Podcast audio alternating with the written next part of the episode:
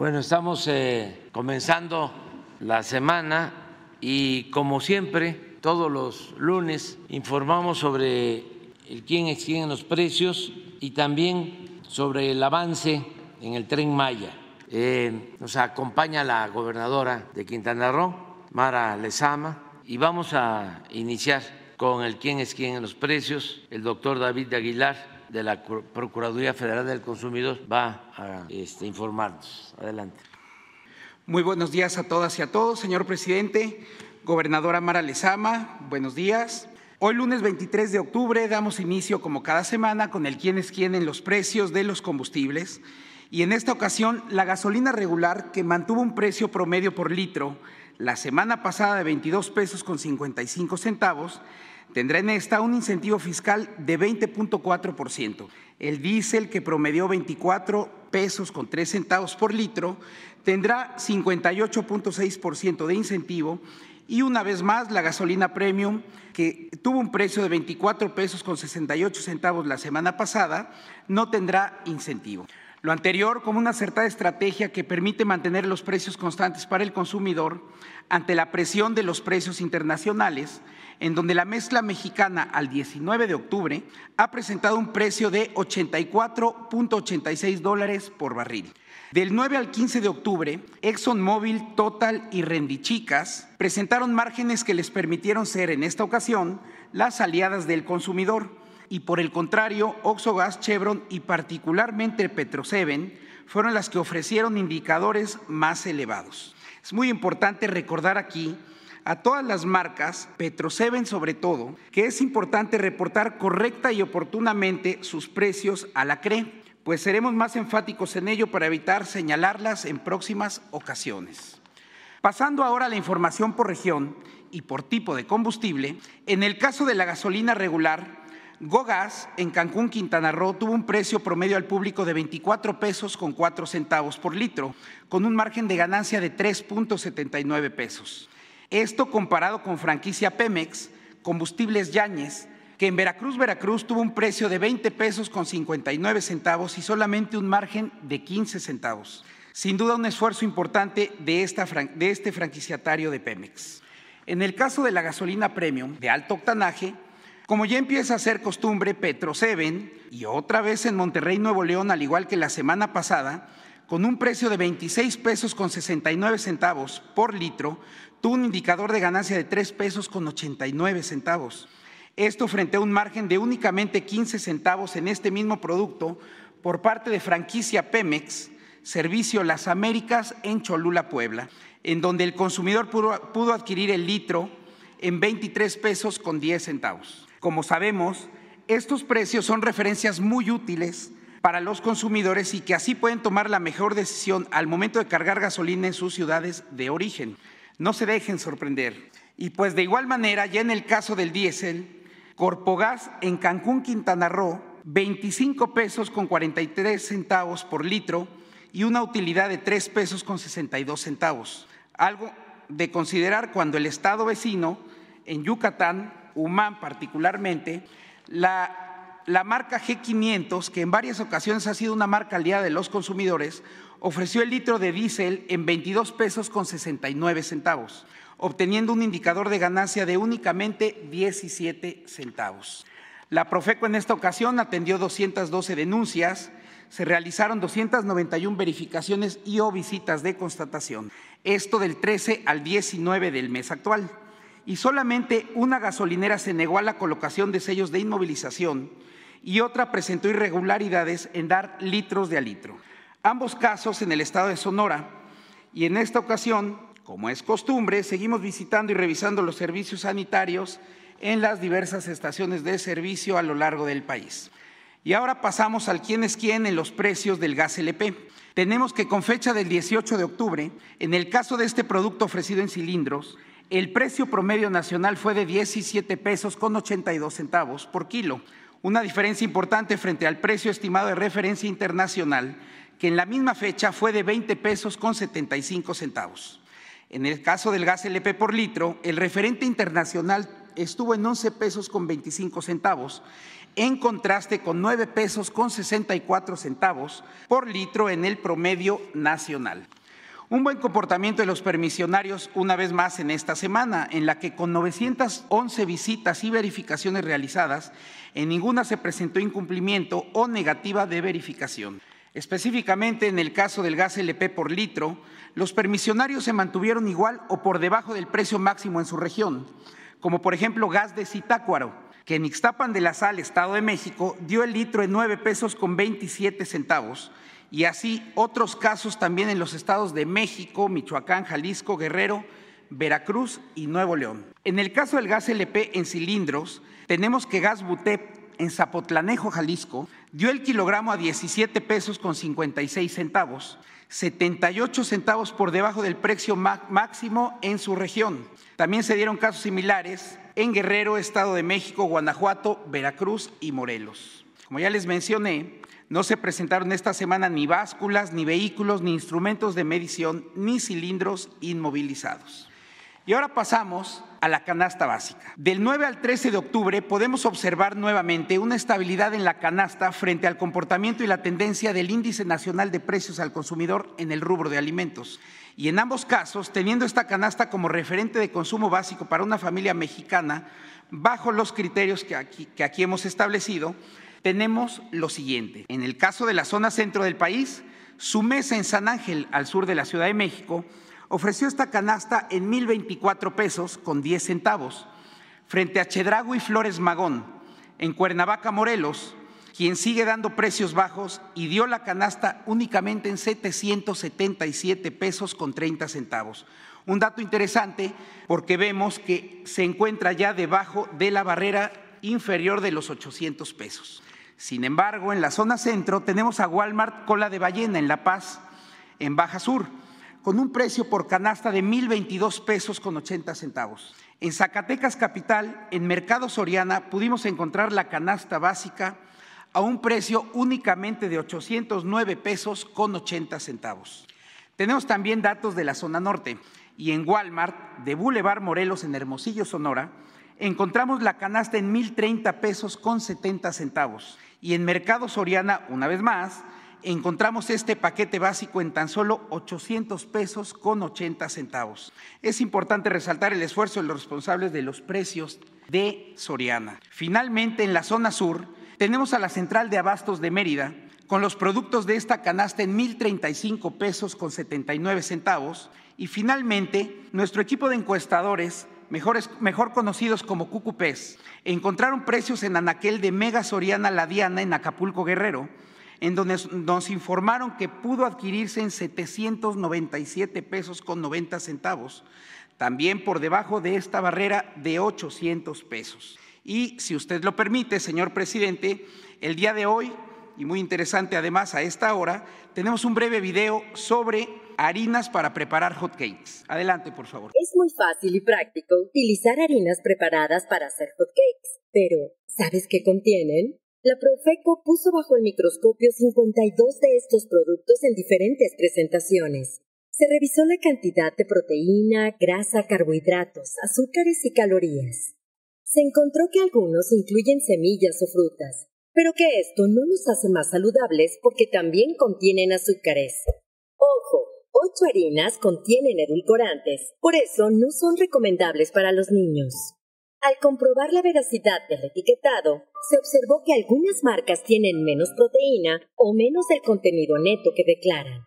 La harina con mayor irregularidad fue de la marca Quaker.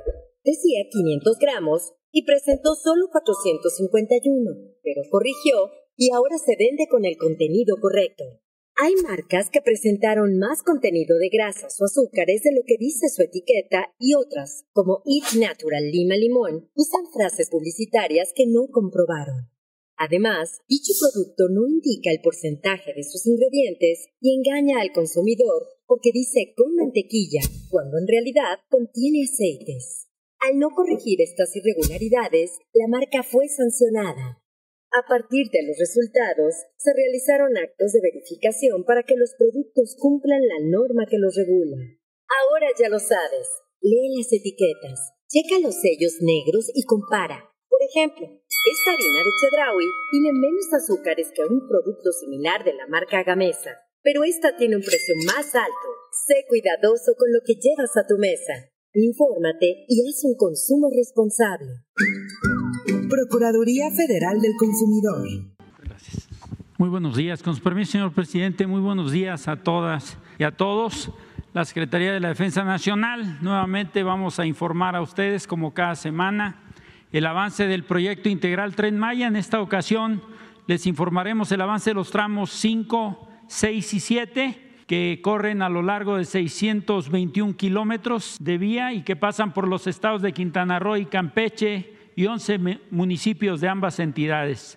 Aquí es importante que ustedes conozcan que el tramo 5 y 6 es doble vía electrificada. En suma son 366 kilómetros que recorre de esa doble vía desde Estación Cancún Aeropuerto hasta Chetumal. También es importante darles a conocer que la construcción del nuevo aeropuerto de Tulum y el aeropuerto de Cancún y el aeropuerto de Chetumal que se ha modernizado nos va a permitir tener una conectividad automática desde las terminales de pasajeros a las terminales del tren, a las estaciones del tren. Eso nos va a dar unas capacidades adicionales para el transporte de pasajeros. Por otro lado, el tramo 7, que es vía sencilla, son 254 kilómetros que conectan estación Chetumal con estación Escárcega. En la siguiente, por favor. Eh, esta es la composición de las obras que se están construyendo como parte del tramo 5. Son tres estaciones, la estación Puerto Morelos, la estación Playa del Carmen y la estación Tulum. Ahí mismo, para el mantenimiento de la vía, se construyen dos bases, una en Puerto Morelos y otra en Chemuyil. En el tramo 6 son cinco estaciones, iniciando en la estación Tulum Aeropuerto, Felipe Carrillo Puerto, Limones Chachoven, Bacalar, Chetumal Aeropuerto y en ese tramo se construyen una cochera para el mantenimiento y resguardo de los trenes en Tulum y un taller y cochera que se ubica en Chetumal Aeropuerto, así como la base de mantenimiento en Felipe Carrillo Puerto. Y muy importante también conocer que en Chetumal se prevé la construcción de una terminal multimodal de transporte de carga que va a permitir dinamizar la economía del sur del estado junto con otras obras estratégicas que están construyendo también en el estado. En el caso del tramo 7 se construyen cuatro estaciones, la estación Cojunlich, estación Espujil, Calakmuk y Centenario. Ahí mismo en Espujil se construye una base de mantenimiento y también para dinamizar el desarrollo del Estado se construye un patio de operaciones de transporte de carga precisamente en Espujil que se va a conectar también hacia Escárcega y posteriormente con el resto del sistema ferroviario. En la siguiente, por favor. Ahí, en el caso del programa de mejoramiento de zonas arqueológicas, en total, en estos tres tramos se van a mejorar 12 zonas arqueológicas. En el tramo 6, en el tramo 5, perdón, son el Meco, Tulum, Cobá, Muyil, Shelja y Pamul 2. En el tramo 6, Chachoven, Ixcabal, Oshtanká. Y en el tramo 7, Sibanchek, Nishna, Cojunlich y Calakmul. Por cierto, en Calakmul, ahí se van a construir, además de un hotel, un centro de atención a visitantes, que es una de las zonas arqueológicas más espectaculares que a mí me ha tocado visitar.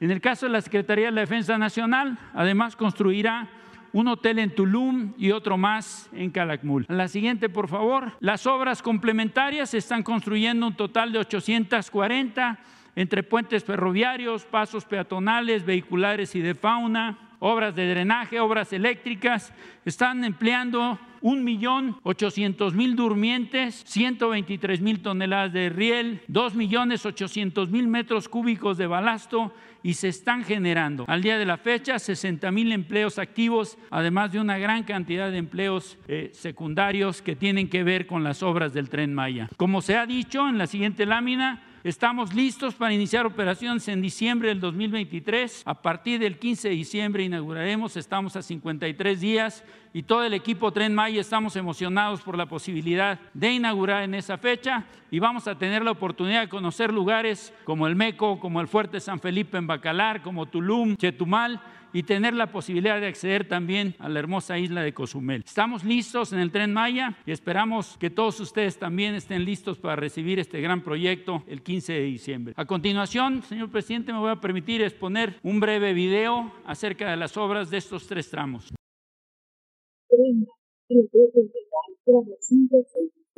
23 de octubre de 2000.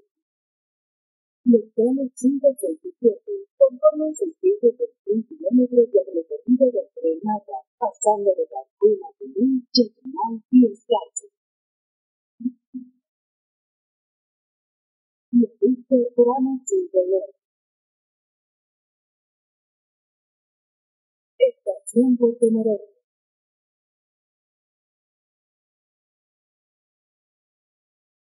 Estación Playa del Carmen.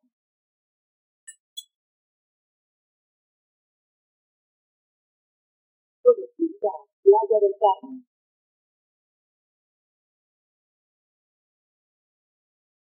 Viaducto tramo 5 Sur.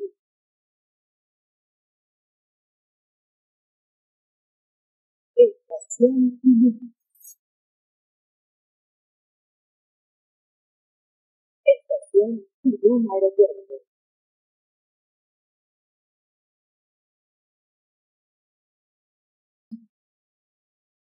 Estación Felipe Carrillo Puerto. Estación Misiones Posteriores.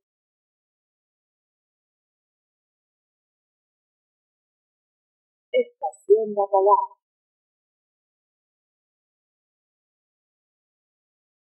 Estación Chetumal Aeropuerto. Estación Ixcuquí.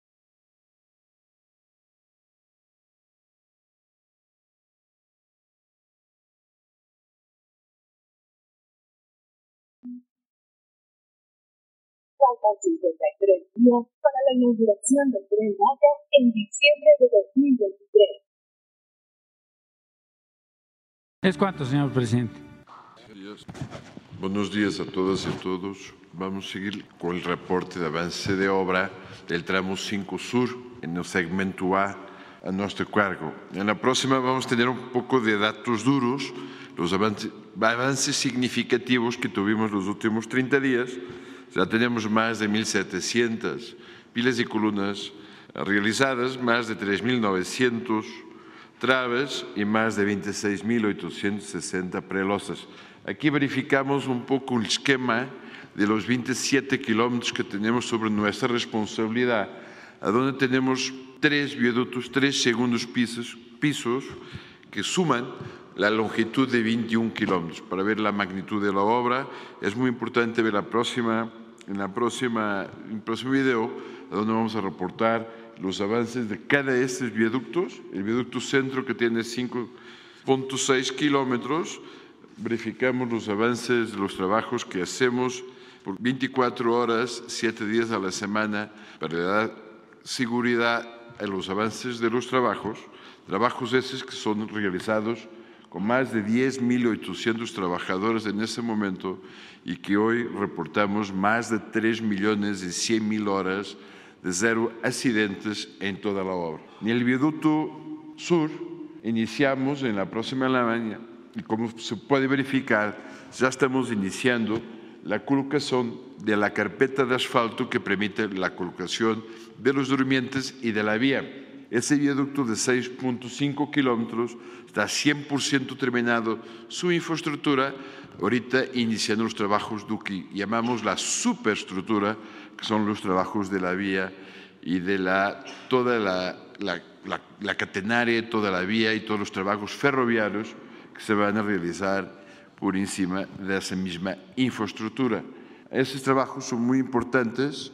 Uh, después de, este, de lograrmos la terminación de este mismo viaducto, se va a volver más rápido y más sencillo iniciar todos los trabajos de la colocación de la superestructura. En la próxima lámina hacemos una visita con algún detalle de la futura estación de Tulum, uh, a donde tenemos una obra que está perfectamente sintonizada con la arquitectura de todo el Tren Maya y la experiencia temática del Tren Maya, bien como, como el uso de los materiales de la zona a donde estamos trabajando y construyendo estas mismas estaciones. Como se puede verificar en este video, uh, tenemos una visita a donde tenemos la capacidad de hacer el intercambio de todos los medios de transporte con el tren Maya, con el ferrocarril, con el tren, bien como una área comercial bastante significativa para podernos enseñar lo que son las artesanías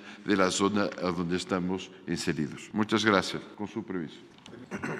Muy buenos días a todas y a todos. Eh, el tramo 5 Sur, en su, en su, segmento B, está a cargo del Grupo Indy, el cual cuenta eh, con 20.7 kilómetros de, de, distancia de longitud, que corre de Puerto Aventuras a Acumal. Este consta de un viaducto elevado, segundo piso, de 12 kilómetros, así como 8.3 kilómetros de terraplén sobre losa de concreto eh, reforzado. Al mismo tiempo, ah, hay un puente atirantado de 300 metros lineales de desarrollo y un claro central de 120 metros lineales. Al momento, en el viaducto elevado, segundo piso, llevamos 1.195 eh, pilas ya coladas, así como 1.269 traves ya montadas. Al mismo tiempo, ya se cuenta con más de 1.000 columnas, así como eh, casi 5.000 tabletas ya montadas. Ya se, ya se llegó el, el, día de hoy a 250 cabezales colados, así como 1.3 kilómetros de losa sobre viaducto. En el terraplén sobre losa, eh, que, consta de los 8.3 kilómetros, ya se tiene el concreto disperso sobre, más de 7 kilómetros, así como eh, casi 5 kilómetros de terraplén ya sobre la losa y 1.8 kilómetros de subbalasto ya colocado. Lo que es en la planta de prefabricados, ubicado en la zona de, de se tienen ya fabricadas 3.179 traves, así como más de 19.000 tabletas, 91 cabezales, y ya se tiene en acopio el balasto, 20 eh, mil metros cúbicos, así como más de 67 mil metros, 67 mil piezas de durmientes que ya están en el sitio, que es la totalidad de los durmientes que llevará este tramo. La siguiente, por favor. En cuanto al, puente Garra de, Jaguar, ya se cuenta completamente terminada las pilas de cimentación. De las seis zapatas que lleva este puente, ya están dos completamente terminadas y ya se tiene el torón necesario para poder hacer el puente atirantado. Y además ya se tienen prefabricadas de las 17 traves que llevará este puente. En general, el avance que se tiene en el tramo 5 Sur B es de un 47%. ¿Es cuánto? Hola a todos, buenos días. Eh, les vamos a dar un reporte del tramo 5 Sur, subsegmento C. Eh, nosotros conectamos eh, Playa del Carmen con Puerto Aventuras. El contrato total tiene un avance de 42.5%. Este tramo tiene 11 kilómetros de viaducto, que tiene un avance de 22.6%, y 9 kilómetros de terraplén, que tiene un avance de 90% está cerca de estar terminado y tiene una serie de estructuras y la estación de Playa del Carmen, que es la siguiente lámina, y tiene un avance del 51%. Les hicimos, eh, como cada presentación, un recorrido muy pequeño virtual de, lo que será el tramo 5 Sur subsegmento C. Continuación.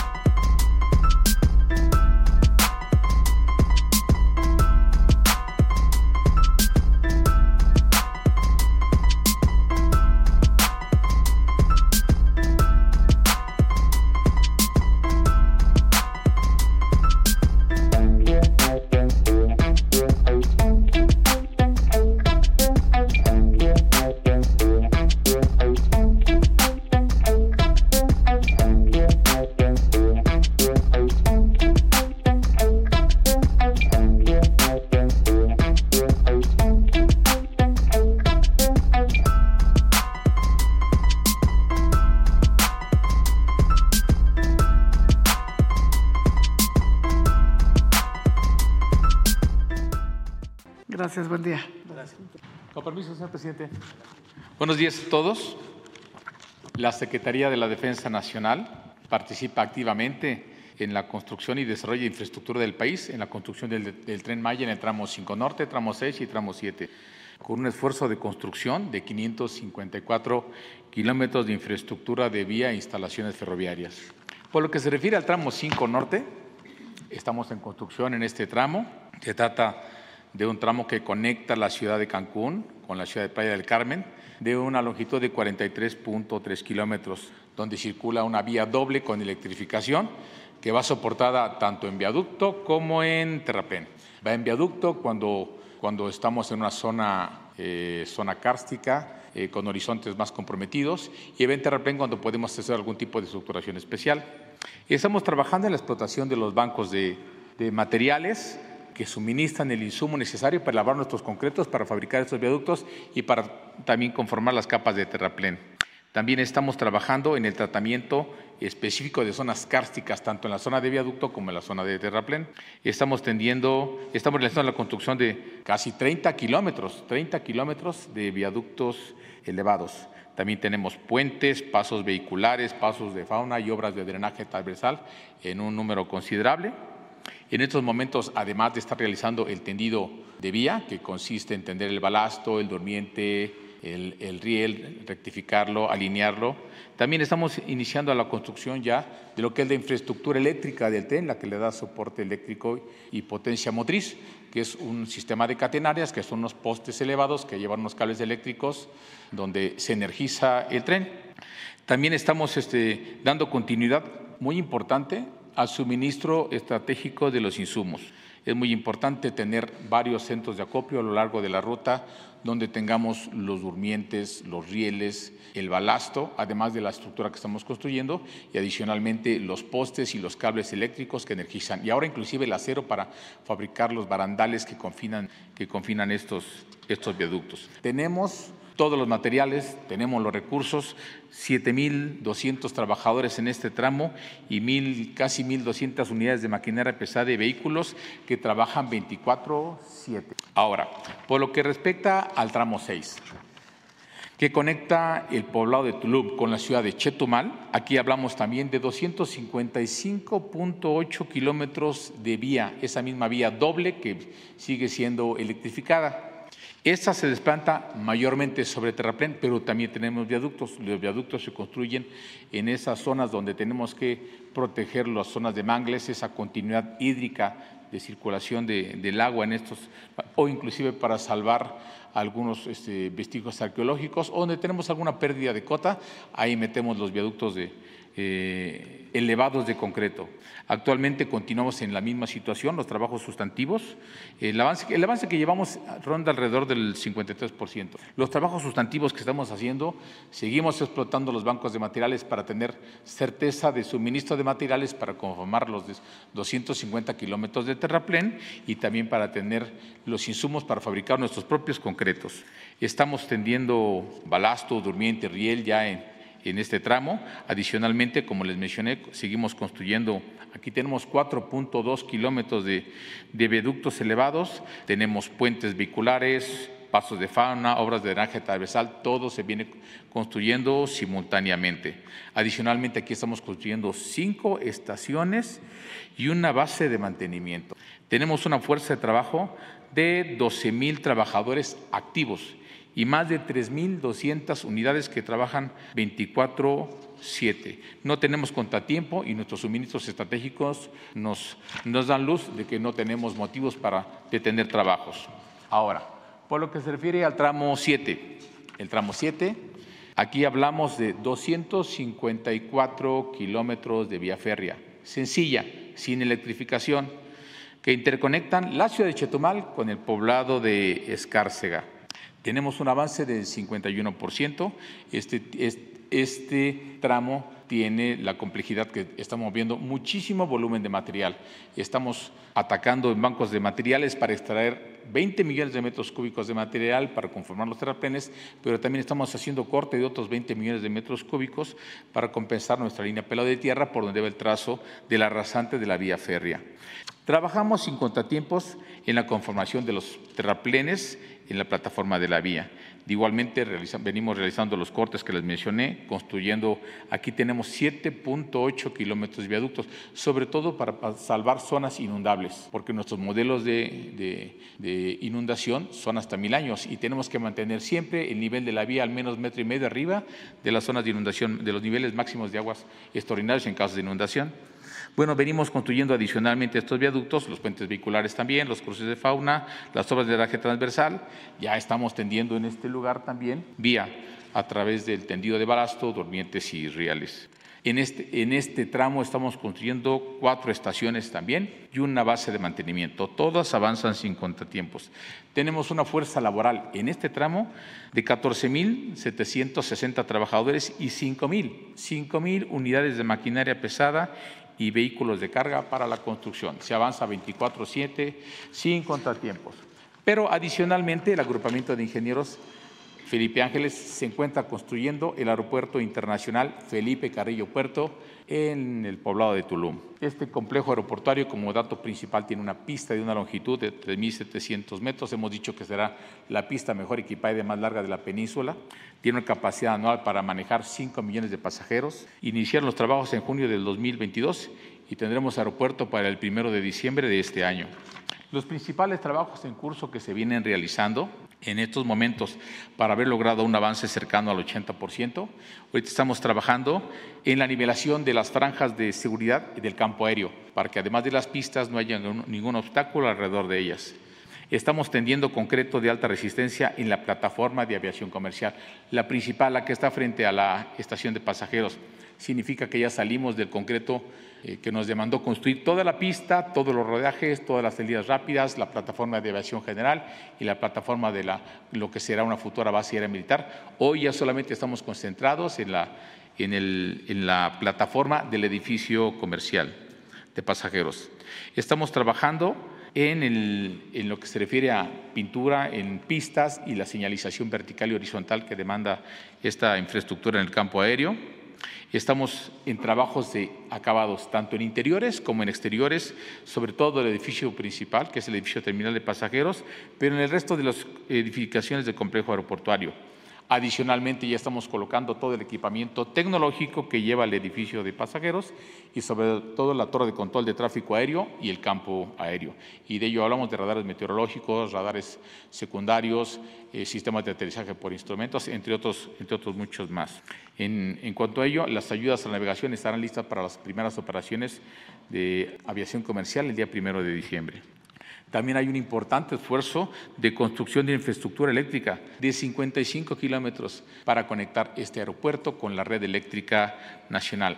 Y ello conlleva también la construcción de una subestación eléctrica para soportar el futuro crecimiento de la población hacia la zona del aeropuerto. Estamos haciendo pruebas de redes hidráulicas y sanitarias, ya tenemos los pozos profundos activos, ya tenemos agua en nuestros depósitos de almacenamiento y estamos colocando en estos momentos la reja perimetral para tener cercado todo el campo aéreo eh, eh, como una medida de seguridad para las operaciones aéreas. Adicionalmente les comento que se están realizando la, preparación operacional del aeropuerto. Eh, el futuro operador aeroportuario con asesoría de expertos, con las aerolíneas y todos los involucrados en el aeropuerto y están haciendo esta gimnasia operativa para que, terminada la construcción, el aeropuerto inicie operaciones de manera segura y eficiente.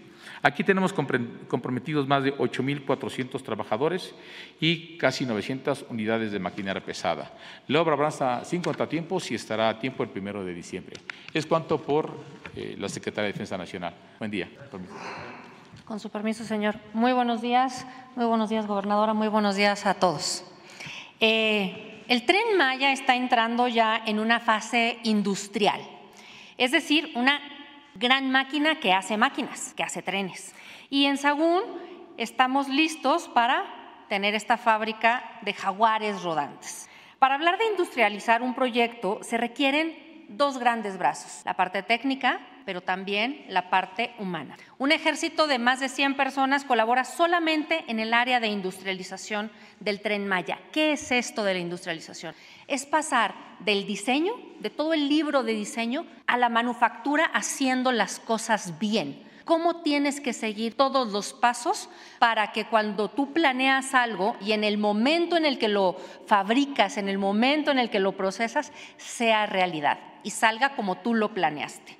Y es de suma importancia tener esta certeza para poder tener materiales, medidas estándares en todo, en lo que se imaginen, en las puertas, en las ventanas, en los pisos, en los techos, en los asientos, en los colores, que los pesos estén calibrados. No podemos tener que un coche pese más que otro o que una parte del, coche pese más de lo que estaba estimado. En los motores, en todo lo que es el material eh, rodante.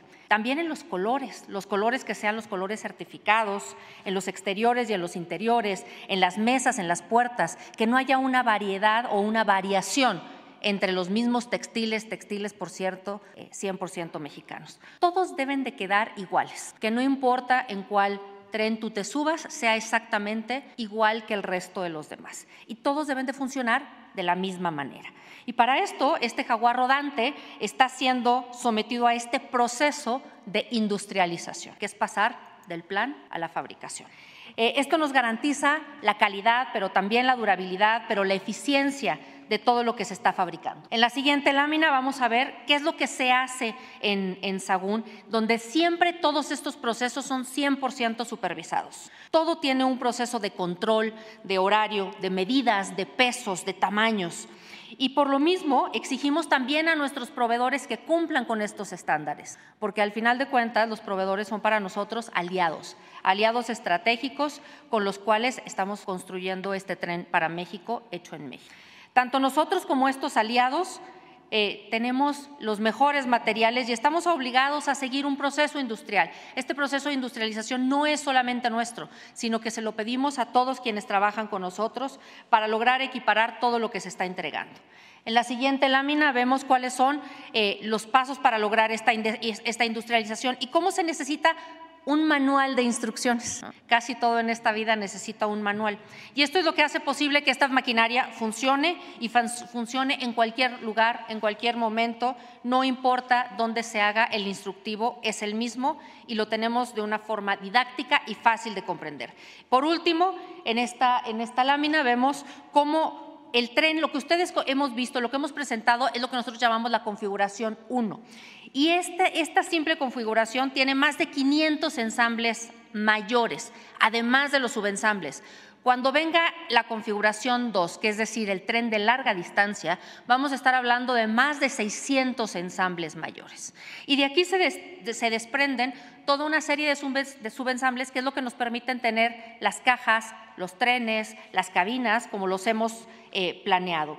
Este libro de ensamblaje eh, nos permite que tanto en Sagún como en Cancún como en Mérida todos los trenes sean iguales y podamos tener un tren para México hecho en México. Muchas gracias. Gracias, señor. Con su permiso, señor presidente. Muy buenos días a todos.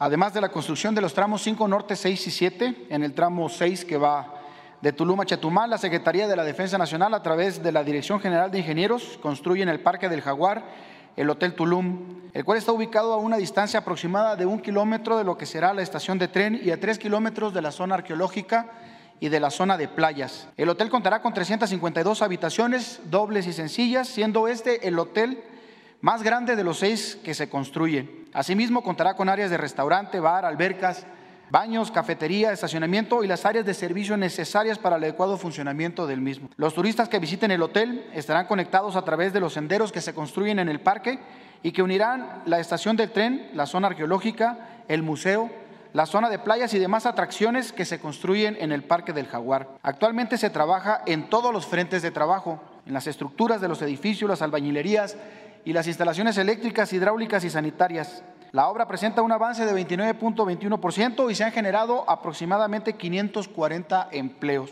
También en el tramo 7, que va de Chetumal a Escárcega, en el estado de Campeche, y localizado a una distancia de 10 kilómetros de la zona arqueológica de Calakmul, se construye el Hotel Tren Maya Calakmul, el cual constará de 144 habitaciones en dos torres, eh, distribuidas en dos torres en dos niveles. Los turistas podrán disfrutar de la visita a la zona arqueológica, el museo de sitio que se construirá en el centro de atención a visitantes, así como practicar senderismo a lugares como el dormitorio de los monos que se localiza a 10 kilómetros del hotel. Este hotel se construye siguiendo las más estrictas normas ambientales y considerando equipamiento de punta como un sistema de generación eléctrica para el funcionamiento del hotel, hotel totalmente solar. La obra presenta un avance de 42.50% y se han generado 430, 430 empleos, en su mayoría de pobladores de las comunidades aledañas a la zona arqueológica. Asimismo, y como parte del programa de mitigación ambiental, se tiene programado un plan de reforestación con más de 5.000 árboles, árboles endémicos. Por último, en la ciudad de Chetumal también se construye un edificio para la empresa de participación estatal mayoritaria Tren Maya el cual forma parte de la red de instalaciones que operarán el adecuado funcionamiento del tren. Consta de edificio de zona, estacionamiento, almacén y un destacamento de seguridad. La obra presenta un avance del 54.08% y se han generado 385 empleos. Con su permiso, señor presidente, buenos días a todas y todos. Muchas felicidades a las médicas y los médicos en su día. Hoy hablaremos del tren Maya, el tren de la justicia social, un proyecto de gran impacto económico y social para nuestro pueblo, aún antes de su inauguración. Hoy quiero compartirles algunos proyectos que generan grandes beneficios para las y los habitantes de este tramo tan representativo por su paso por nuestra zona maya, en donde a través de sus vías transformadoras acabaremos con ese abandono doloroso de muchísimos años que sufrió la zona sur de Quintana Roo. En respuesta a una añeja y legítima demanda de las y los carrioportenses y gracias a su inmenso cariño, señor presidente, por nuestras tierras mayas, se ha comenzado a construir ya la tan ansiada puerta al mar para conectar a ese hermoso municipio con el Caribe mexicano un viejo anhelo, pero también un legítimo derecho de las y de los habitantes. Lo que fue una cárcel con presos políticos del entonces presidente Porfirio Díaz se convertirá en una zona extraordinaria en la que todas, en la que todos podrán no solo acceder, y aquí tenemos la imagen de esa cárcel con presos políticos, y no solo es acceder al mar, sino conocer la historia impactante de la lucha de nuestras y nuestros indígenas, la vida de esos presos que fueron llamados operarios, obligados a hacer trabajos forzados, que incluso perdieron la vida a consecuencia del vil maltrato. Habrá una glorieta con un monumento en memoria de esos presos políticos, un hermoso muelle para el sano esparcimiento en un lugar paradisiaco, pero también colmado de historia. Se suman a todos estos atractivos alrededor de esta estación, la estación Felipe Carrillo Puerto, el museo que se está construyendo, que está haciendo una obra extraordinaria, Elina, en el inmueble que fuera el primer internado indígena, ahí tienen esa imagen, y se trata de un museo histórico de la ciudad narrará la historia desde la fundación de la ciudad Felipe Carrillo Puerto en el año de 1850 hasta la actualidad, pasando por la guerra social maya, por la llegada del magisterio, por la explotación chiclera, la apicultura, hasta el papel fundamental de la extraordinaria mano de obra, cultura y arte de nuestros mayas a la industria turística contemporánea. Esto, esto es justicia social para la zona maya, reivindicando su derecho a un bien natural y a una mejor calidad de vida. Y en este mismo tramo se encuentra la estación Chetumal Aeropuerto, el lugar en donde inicia México, en nuestra hermosa capital que comienza a recobrar gracias al tren Maya el brillo que jamás debió de haber perdido. Y muy cerca de ahí hemos iniciado ya la construcción del mercado de importaciones Yumcash que presentamos aquí hace algunas semanas y que avanza, señor presidente, en tiempo y forma. También en Chetumal y como parte de esta gran obra del tren Maya, hemos comenzado a construir el Parque Quintana Roo. Ahí podrán visitar las y los pasajeros del tren. ¿De qué se trata? De un proyecto emblemático que no solo servirá de plataforma comercial para la tradicional Expofer que se realiza año con año, sino que también enriquecerá la infraestructura urbana para las y los chetumaleños. Con una inversión histórica, el parque será un espacio y un punto de reunión para el disfrute de las familias chetumaleñas, con una arena multiusos para encuentros culturales, un moderno skatepark, juegos infantiles, gimnasio exterior, multicanchas deportivas, jardín etnobotánico, ciclovías, trotapistas, locales comerciales, la expo ganadera, lugar de espectáculos, lienzo charro, pistas parejeras para esas carreras, una explanada conmemorativa que será ese espacio en donde nuestra gente del centro y sur del estado darán a conocer todo lo que se cosecha y lo que se produce en esta tierra fértil. Será un, un lugar imperdible para las y los turistas, pero también para las y los locales. En este sitio se unirán recuerdos y anhelos en los que las generaciones venideras podrán contemplar esa historia y el camino que hemos trazado para sacar a nuestra capital del olvido. Y en este mismo tramo podremos llegar a la estación Nicolás Bravo Cojunlich, en donde para beneficio de las y los habitantes hemos iniciado ya la construcción del mercado del bienestar.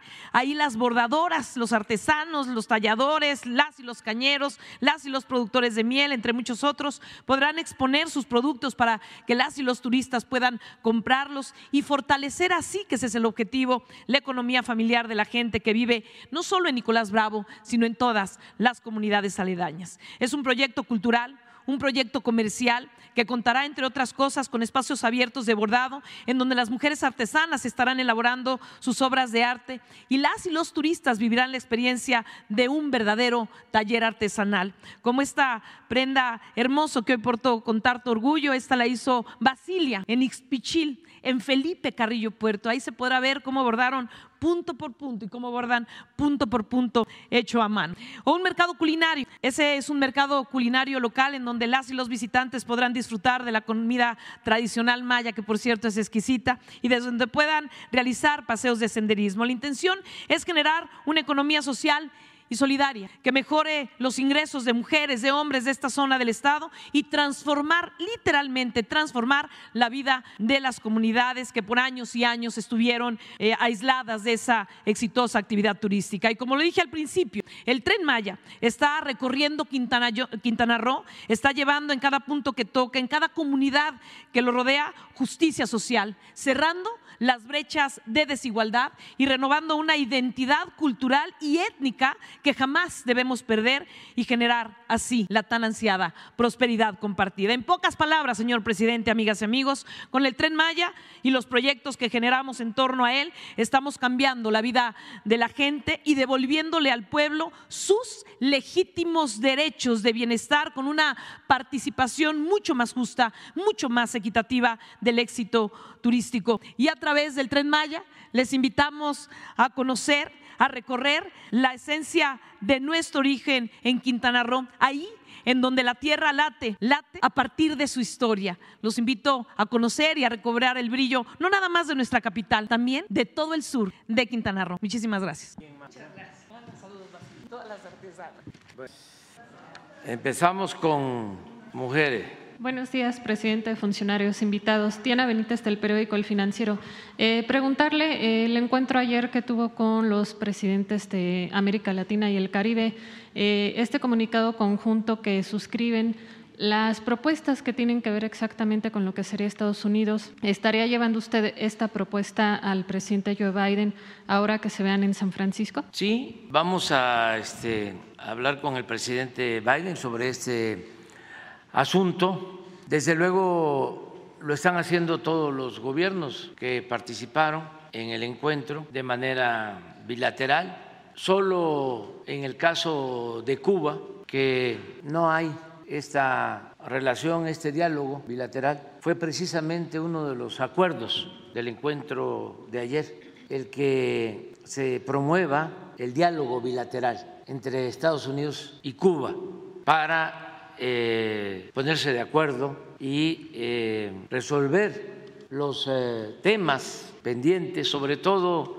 lo relacionado con el bloqueo a Cuba, que afecta mucho a la población, independientemente de las diferencias, lo hemos dicho aquí, que existen por razones políticas, ideológicas, esta medida de bloquear a un país, a una isla, perjudica mucho a seres humanos. Es una flagrante violación a los derechos humanos, porque impide que puedan tener abasto de alimentos los que viven en Cuba, impiden eh, estas medidas de bloqueo, el que puedan adquirir eh, petróleo, combustibles y otros bienes. Entonces, es importante eh, que se reabra un diálogo. Ya eh, fue posible en la época del presidente Obama, hasta visitó La Habana y se quitaron sanciones. Sin embargo, ahora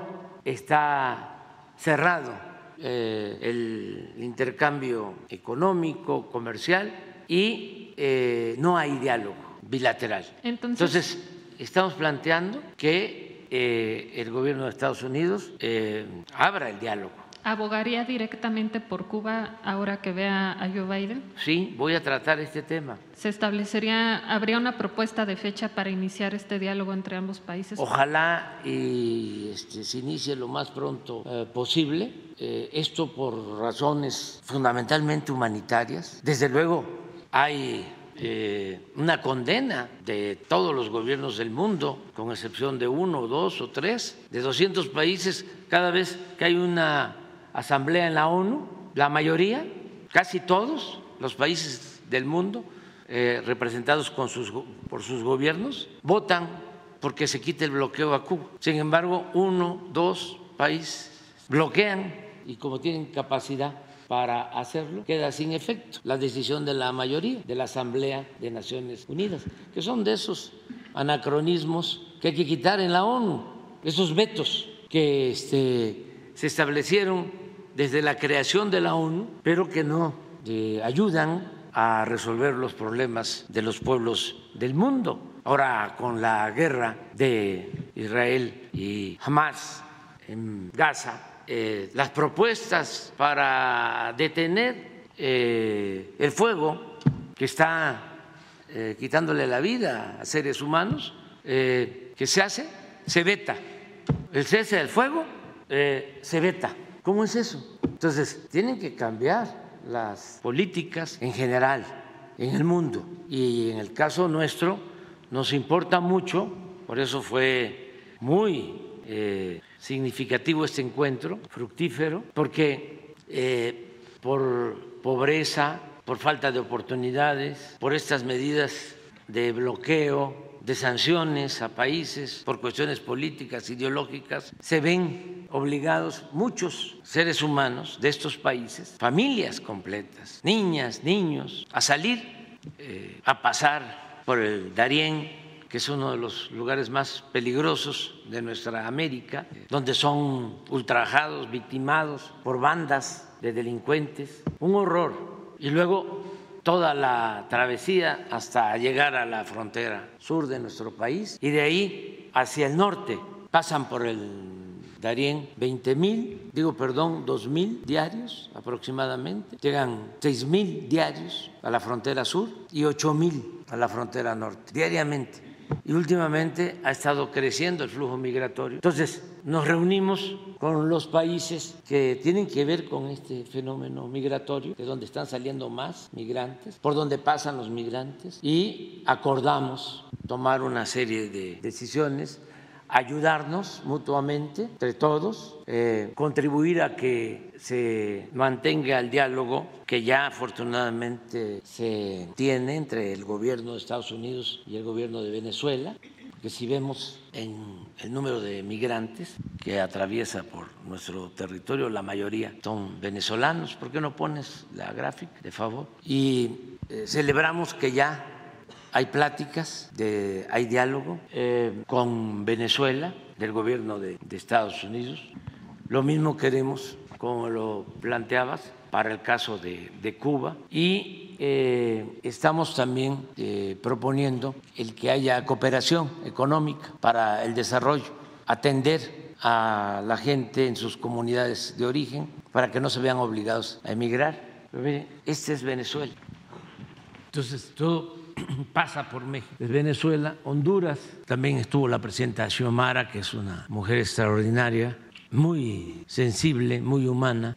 Guatemala, estuvo también una representación de Guatemala, aquí está Colombia, estuvo también el presidente Petro, Ecuador, eh, están llevando a cabo los cambios, pero también ha crecido mucho en el caso de Ecuador la migración. Cuba estuvo también el primer ministro de, Haití y, Nicaragua. Entonces, eh, ellos fueron los que asistieron, estuvo también el vicepresidente de El Salvador, la vicepresidenta de Panamá, Costa Rica. Eh, y fue muy bueno el comunicado, el acuerdo eh, que se suscribió, que se aprobó. A Nicaragua ya no se le invitó porque no vino ni un este, representante. se les invitó, eh, pero por alguna razón no asistieron, ¿no?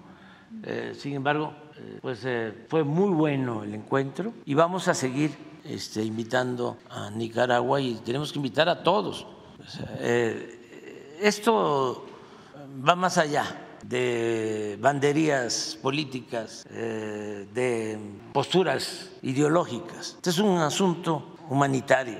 Es muy grave lo que está pasando y tenemos que eh, buscar eh, opciones alternativas, atendiendo las causas, hacer a un lado las medidas coercitivas. Eso no sirve. Los muros, la militarización de la frontera, esto que hace el gobernador de Texas, de poner alambradas en el río. Fíjense, eh, detienen en Texas eh, migrantes y los mandan a estados eh, donde gobiernan los demócratas y donde hay gobernantes afroamericanos. A esos extremos se ha llegado. En vez de buscar soluciones de fondo, nosotros queremos que se quiten sanciones, que se quite bloqueo, el bloqueo y queremos también que haya un plan como lo hubo en la época del presidente Kennedy, la Alianza para el Progreso. Es el único plan que ha habido en beneficio de los pueblos de América Latina, del Caribe, el único plan. Y la verdad, lo tengo que decir, no es posible que estén destinando tanto dinero para las armas, para alimentar, mantener guerras y que no se invierta atendiendo las causas que originan la migración. Se ha avanzado, sin duda, con el presidente Biden, pero falta y se necesita eh, una definición clara, no eh, el zigzagueo. ¿Qué van a decir los republicanos eh, si se abre el diálogo con Cuba? ¿Qué van a decir los republicanos si se continúa la negociación con el gobierno de Venezuela. ¿Qué van a decir los republicanos si se pone en marcha un plan para el bienestar de los pueblos que por necesidad se ven obligados a emigrar? Nada, que digan lo que quieran, que se actúe con humanismo, que haya una definición de que se está a favor de la justicia, de lo que hizo el presidente Franklin Delano Roosevelt que se aplique una política de buena vecindad en los hechos y que nos hermanemos todos y que haya fraternidad entre los pueblos. Y este, estoy seguro que los ciudadanos de Estados Unidos, acabo de ver una encuesta en donde la mayoría de los ciudadanos está eh, reconociendo, ciudadanos estadounidenses, que es muy importante mantener la unidad entre el pueblo de México y el pueblo estadounidense. Eh, ya los ciudadanos de Estados Unidos están eh, llevando a cabo una toma de conciencia para que cambien las políticas que los gobiernos de ese país, no todos desde luego, pero sí la mayoría de los gobiernos, han puesto en práctica desde hace 200 años. Ya es tiempo de cambiar esas políticas anacrónicas de sometimiento, de injerencismo, de no respetar la soberanía de los pueblos y de eh, procurar ser generosos, fraternos con todos los pueblos del mundo y fundamentalmente con los pueblos de nuestra América. Entonces, eso es lo que tratamos. Eh, fue muy buena la, la reunión y yo voy a escribirle al presidente Biden sobre estos temas con toda eh, franqueza y respeto. Le enviaré una carta. Sí, voy a, a darle a conocer mi punto de vista sobre este eh, asunto delicadísimo, porque pierden la vida muchas personas. Eh, estaba narrando y ojalá y puedan escuchar eh, toda la reunión, la participación de todos los representantes de los países que asistieron. Es eh, impresionante lo que narra la representante de Panamá sobre violación de derechos humanos en el Darién. Conmueve, estamos hablando de asesinatos, de secuestros, de violaciones, algo terrible. Decía el presidente Petro, él fue guerrillero en un tiempo, que los colombianos de la guerrilla en aquellos tiempos ni siquiera pensaban poner un campamento en el Darién, porque es lo más inhóspito, lo más riesgoso, insano, no es para la convivencia de personas, de seres humanos, no es para eh, ser habitado, transitado, no se puede vivir ahí por las características de ese terreno, de esa selva especial. Bueno, pues en los últimos tiempos estamos hablando de seis años para acá, se abre por ahí eh, un camino, una brecha, y ahí pasan miles de migrantes. Estaba yo comentando, 1.500, 2.000, llegaron a pasar hasta 3.000 diarios, y controlado por mafias el paso, y asesinatos, suicidios y muchísimas atrocidades. Entonces, ¿por qué callar ante eso y no hacer nada? Y fíjense lo interesante, cuando escuchen las presentaciones, sí, estamos eh, ya por eh, dar a conocer todo lo planteado. Lo interesante es que eh, van a escuchar la intervención del presidente Petro, del presidente Maduro, la intervención de la vicepresidenta de Costa Rica, de Panamá, y coincide aunque hay diferencias políticas, en lo del Darién y en estas mafias que controlan la migración, estos traficantes de personas, es una red, coinciden en que nos tenemos que poner de acuerdo también para enfrentar estas mafias, pero hay coincidencias. Ahí no interesa este, qué posturas políticas se tienen, si se es cercano al gobierno de Estados Unidos o no. Ese es un asunto humanitario y eso fue lo que tratamos ayer y creo que fue muy buena la reunión hay disposición de todos para ayudar y le vamos a dar continuidad. Ya estamos trabajando en eso. La eh, secretaria de Relaciones Exteriores, Alicia Bárcena, eh, condujo pues toda la reunión con cancilleres de los otros países y han quedado en reunirse permanentemente y lograr estos acuerdos bilaterales y seguirnos ayudando. Presidente, en un segundo tema, eh, pues las impresiones que tiene de la marcha de ayer en defensa de los fideicomisos del Poder Judicial. Ocho mil asistentes, vimos que el Palacio Nacional se mantiene envallado. No sé si esperaban una convocatoria más amplia. Eh, el ministro Alcántara Carrancal le hizo caso, salió a las calles, marchó. Parte de las consignas es que no es por dinero, sino en defensa de la soberanía. ¿Qué impresiones tuvo de, de esta marcha? ¿Qué reporte tiene? Bien, este, están en su derecho Ayer hubieron en la ciudad pues como tres, cuatro, cinco manifestaciones este, y todas eh, se expresaron con absoluta libertad. Vivimos un país libre, un país democrático y acerca de esta manifestación muy bien, eh, tienen todo el derecho a expresarse, a manifestarse. Yo no comparto el que se defiendan privilegios, pero respeto el derecho que tienen de manifestarse. No comparto el que defiendan privilegios porque se me hace muy injusto. Si estuviesen defendiendo causas en beneficio del pueblo, pues entonces sí, todo mi respeto, toda mi admiración. Pero se trata de que los ministros sigan ganando 600, 700 mil pesos mensuales. Por ejemplo, marcha un ministro, ¿no? Que gana 700 mil pesos mensuales. Le debería dar vergüenza. ¿Qué sensibilidad puede tener una persona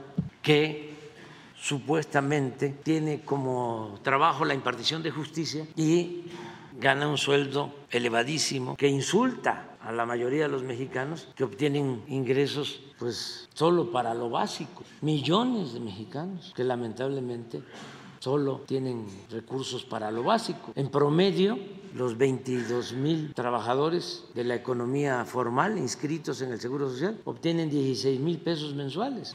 Ese es el promedio. Y ese ministro que fue a manifestarse y los otros, 700 mil pesos mensuales. ¿Por qué tanta diferencia? ¿Por qué esos privilegios? Otro ministro que ya está jubilado, que también fue a la marcha y que es el abogado del bloque conservador, o uno de los abogados del bloque conservador, José Ramón Cosío. ¿Saben cuánto recibe él? 480 mil pesos mensuales recibe. Entonces, ¿cuánto recibe un jubilado del Seguro Social? ¿Cuánto recibe un jubilado del magisterio? Una maestra, un maestro jubilado. Ah, ese es el máximo de lo que puede recibir un servidor público. Ahora que me voy a retirar, ni siquiera voy a llegar a eso, que tengo mi derecho de pensión, pero como no completo, porque tengo como 20, 22 años de servicio que he estado aportando, pues voy a ir con 30, 32 mil, 35 mil pesos. No he hecho la cuenta, pero este, para 480 mil, estoy hablando del presidente, porque un maestro, por una reforma que hicieron en el gobierno de Calderón con la maestra El Bester, cuando este señor, José Ramón, era ministro y apoyó esa reforma. Los maestros ni siquiera van a jubilarse con el salario vigente cuando dejaron de trabajar, sino van a recibir la mitad. Es algo que tenemos como asignatura pendiente de resolver. Entonces, ¿cómo voy a estar de acuerdo con eh, esas manifestaciones. Claro que respeto el derecho de manifestarse. Eso es la democracia. Somos distintos, tenemos posturas diferentes, son proyectos de nación distintos y contrapuestos, formas de pensar distintas, porque así como él, hay muchos que piensan de que eso es este normal. Eh, pueden decir, es que así está en la ley. Buenos días. Buenos días. Este, así está en la ley. Es decir, este, lo merezco. Eh, ya sabemos todo eso. Ya está en la ley, la ley es la ley. O yo lo merezco porque fui ministro de la Suprema Corte de Justicia. Y los trabajadores y el resto de los mexicanos. No está en la ley el que deben de tener un salario digno, no lo merecen. Son puntos de vista distintos. Afortunadamente, eh, muchos no participaron en la manifestación, eh, nos creyeron, sobre todo los trabajadores, de que a ellos no se les va a afectar en nada, que es a la cúpula, los de arriba, básicamente. ¿Esperaban que fuera violenta o por qué las, las vallas en Palacio? ah, de todas maneras, porque eh, vienen unos ahí este, muy enojados y luego hasta se encapuchan y este, tiran bombas molotov y traen marros y sopletes y pues hay que cuidar al palacio de una provocación. Hay muchísimos provocadores y hay que evadir el acoso siempre y actuar de manera precavida, no ah, caer en la trampa de la confrontación, de la violencia. Eso es todo. Eh, no pasó nada y van a seguir contando con absoluta libertad para manifestarse, como también nosotros vamos a seguir ejerciendo nuestro derecho a no permitir estos abusos, lo superfluo, no podemos eh, permitir el que haya estos privilegios y yo estoy totalmente de acuerdo que los 15 mil millones de los fideicomisos, 15 mil millones de ese guardadito del Poder Judicial para sostener eh, privilegios, se destinen a entregar dos millones de becas para estudiantes de familias pobres. Y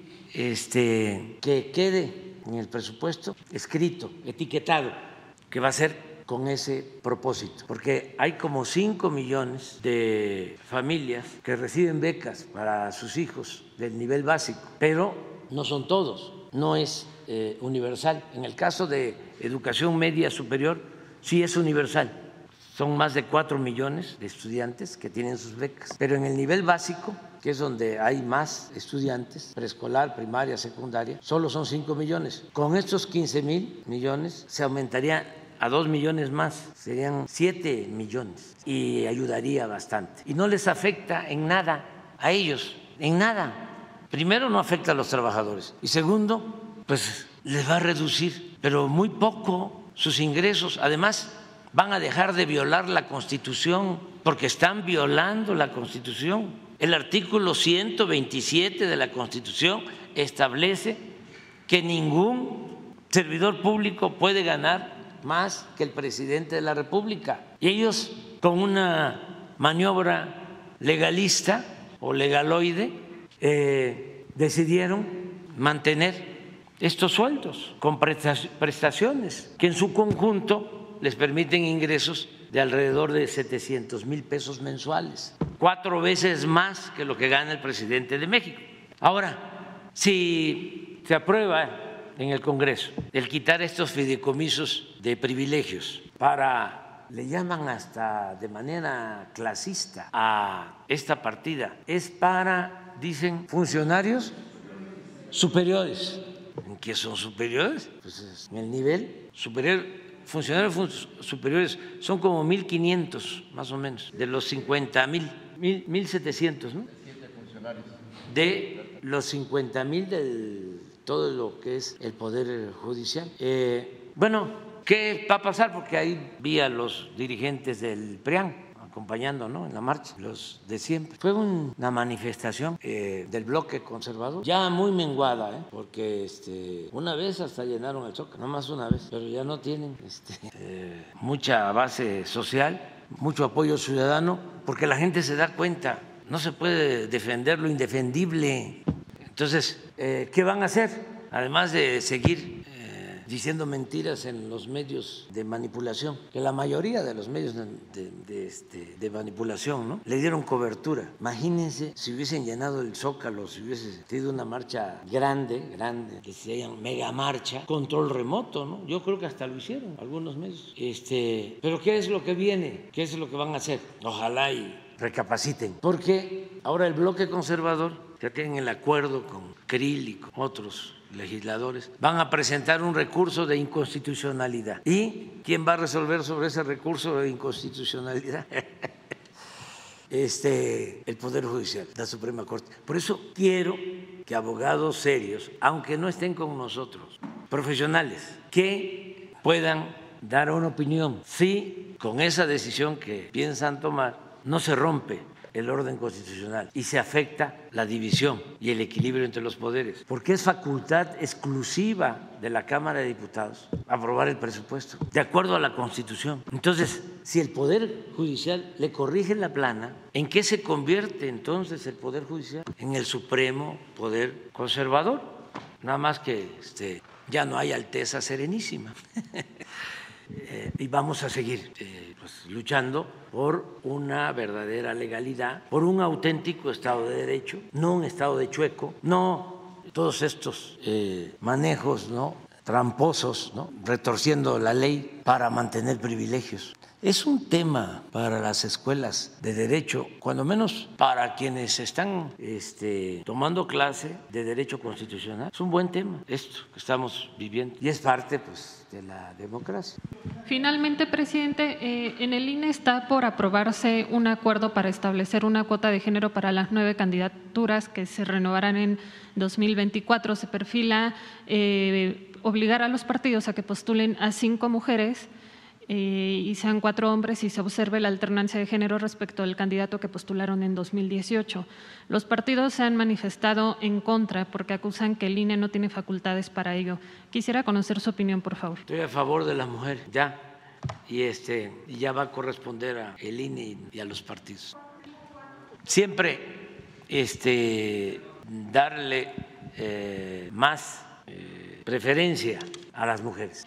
Este acuerdo en el pero tienen todo su derecho, es un partido político. Me piden la opinión a mí, ¿no? Yo ya entregué el bastón de mando este, a quien conduce el proceso de transformación. No sé si pueda yo decir que estoy muy contento, muy contento porque este, va muy bien la transformación. De todas maneras va. Y me siento muy contento por eso, porque eh, no veo ninguna posibilidad, no veo en el horizonte el que pueda eh, darse marcha atrás a lo logrado. No se va a retrogradar, no van a regresar por sus fueros los corruptos, porque el pueblo es mucha pieza, mucha pieza.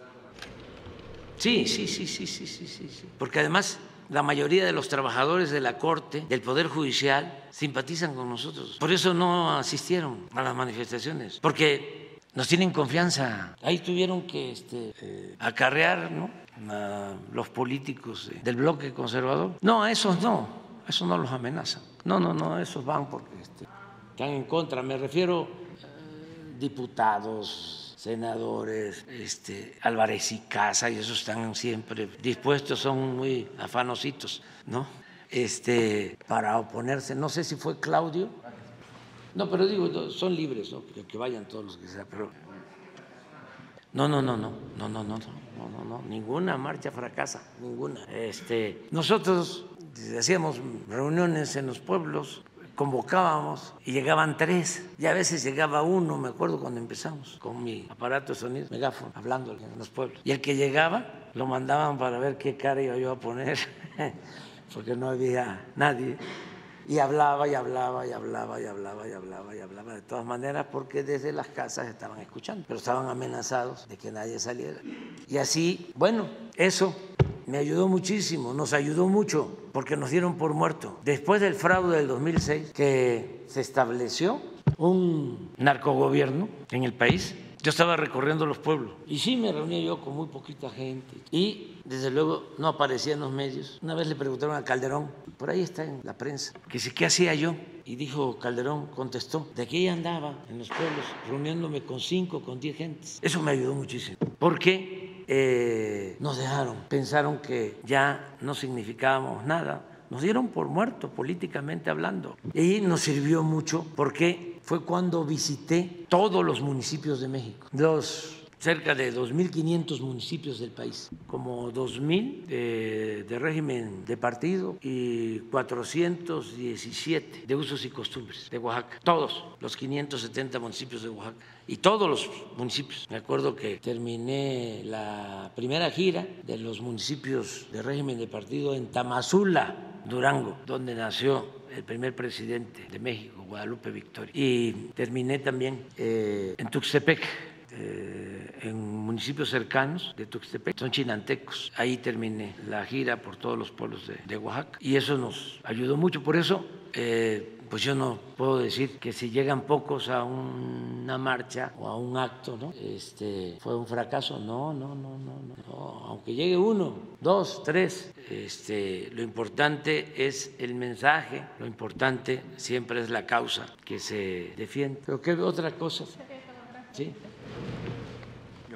Presidente, buenos días. Arnoldo Cuellar de Guanajuato, Laboratorio de Periodismo y Opinión Pública y la Alianza de la Red de Medios de Periodistas de a pie. En Guanajuato hay un fuerte problema de agua, un problema hídrico importante, como en el resto de los estados del centro del país. Eh, los gobernantes panistas, los alcaldes, suelen echarle la culpa al gobierno federal por la cancelación del zapotillo. Sin embargo, quienes estamos en Guanajuato sabemos que esta crisis viene de antiguo, que es sobre todo producto de este modelo no sustentable que tenemos, de excesiva explotación de agua para una agricultura industrial exportadora y las manufacturas automotrices. Sin embargo, hay un caso emblemático que me gustaría mucho traer aquí esta mañana, porque se vincula mucho con lo que acaba de decir usted. Resulta que eh, un fondo de, inversiones eh, de aquí de México, propiedad de Jerónimo Gerard Rivero, el cuñado del expresidente Salinas de Gortari, logró un permiso para establecer un centro comercial en León, junto a un humedal, el único humedal urbano de León. La creación de este centro comercial con edificios de 50 pisos, con una gran infraestructura, va a dañar este humedal que además le fue entregado por el municipio de León, el anterior alcalde, prácticamente como un patio trasero. Sin embargo, recientemente, activistas ambientales y vecinos de la zona lograron un amparo. Aquí un juez federal se portó bien, es el juez cuarto de distrito, se llama Ulises Fuentes.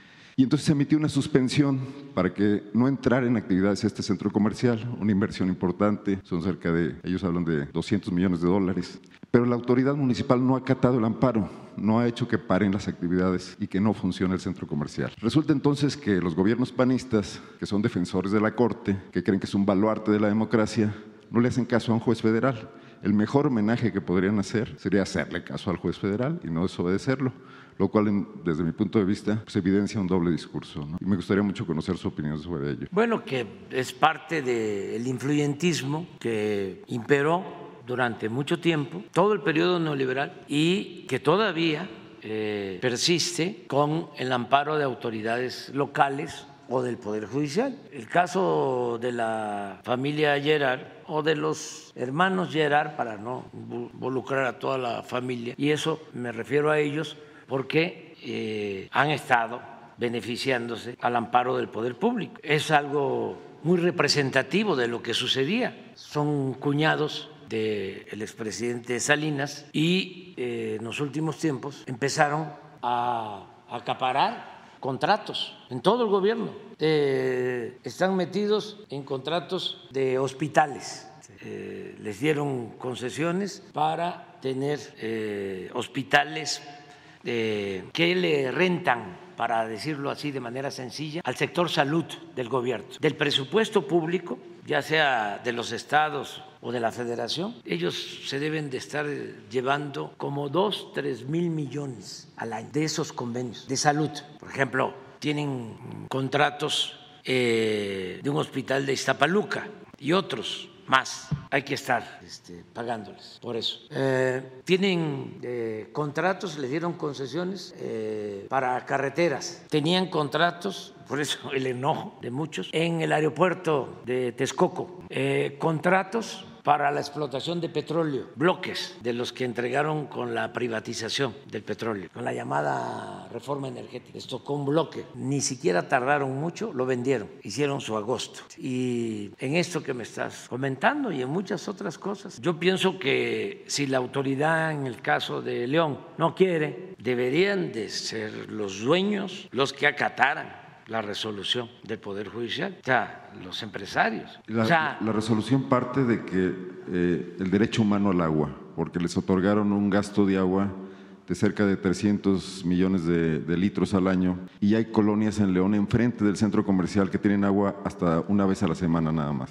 Sí, pero ellos podrían hacerlo, este, los mismos empresarios, incluso eh, para no estar afectando la eh, imagen del expresidente. Pero ¿no le parece importante que si vienen a defender a la Corte aquí en marchas, lo mínimo que pueden hacer Ah, es no, no, hacerle no, caso a un juez, a un mandato, a un amparo? Pero eso no es nota, dirían los periodistas. La única doctrina de la derecha es la hipocresía. O sea, eso no me llama la atención. Así son. Ya, si hablamos de eso, sería bueno que el presidente Fox nos dijera cómo fue que eh, le puso un sistema de riego a todo su rancho en el tiempo que fue presidente. Ahora sí que, como diría mi paisano Chicoche, ¿quién pompó? O sea, los lagos artificiales de la casa y todo. Pero eso ya la mayoría de la gente lo sabe. Algunos todavía este, eh, se resisten. Yo recuerdo que cuando les decíamos de que era el PRIAN, no, porque también, ¿no? Eh, lamentablemente tenían engañada a la gente. En los pueblos se enfrentaban PRI-PAN para las presidencias municipales, hasta para las gubernaturas, PRI-PAN. Pero cuando se trataba de mantener la política económica en beneficio de la élite, siempre de acuerdo. O sea, ahí no había diferencia. O sea, eh, desde la época de Salinas han actuado eh, defendiendo la misma política y últimamente pues ya se descararon y ya se unieron. Los que decían que no era cierto lo del PRIAN, pues ya ahora ya. Pero hay quienes todavía, todavía, todavía, todavía se resisten. Ayer estaba yo viendo una, una, este, una imagen, no sé si sea cierta, ¿eh? búscala, porque eh, acerca de la marcha de ayer, busca un Twitter del presidente Fox. Sí, porque uno de estos este, traviesos este, subió una imagen falsa de una marcha, no sé de dónde, y se acaba de iniciar, le puso, ¿no? No sé si sea cierto, ¿eh? pero me dio mucha risa porque, sí, ¿verdad? A ver, ponlo porque es interesante. Este, eh, ponen una marcha, así como la del desafuero, lleno el paseo de la reforma, o lo que se supone es el paseo de la reforma, lleno de gente. Y, este, y era falsa, pues. La marcha de los, del Poder Judicial acaba de iniciar. Y el presidente Fox la toma como si fuese cierta y retuitea, ¿no? No voy a poner lo que le dicen ahí, pero este, ahora sí, ¿cómo le llaman a los taches? Con la llamada, con el llamado este, debido proceso, cuando tachan los. Testar, hay que testar.